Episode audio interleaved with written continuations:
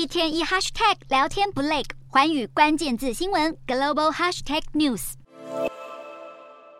美国前总统川普时代的驻联合国大使海莉十四日正式宣布，她要争取二零二四年总统大选的共和党内提名。曾经担任南卡罗来纳州州长的海莉被视为共和党的新星之一。除了相对年轻之外，作为印度裔的女性政治人物，海莉在共和党内实属少数。海莉不但是川普任内的美国驻联合国大使，她也在二零二零年总统大选前公开支持川普。然而，海莉现在宣布参选，意味着将和川普变成竞争对手，而且对海莉来说，通往共和党总统提名的道路可以说是难上加难。根据路透社所做的民调，目前共和党内呼声最高的人选，佛罗里达州州长迪尚特的支持率则是百分之三十一。而这份民调内选择支持海利的共和党员只有百分之四，和前副总统彭斯的支持率差不多。尽管共和党内有意参选的人不少，但似乎都还在观望情势当中。海利公开表明要竞逐大位，或许说明了风向正在转变。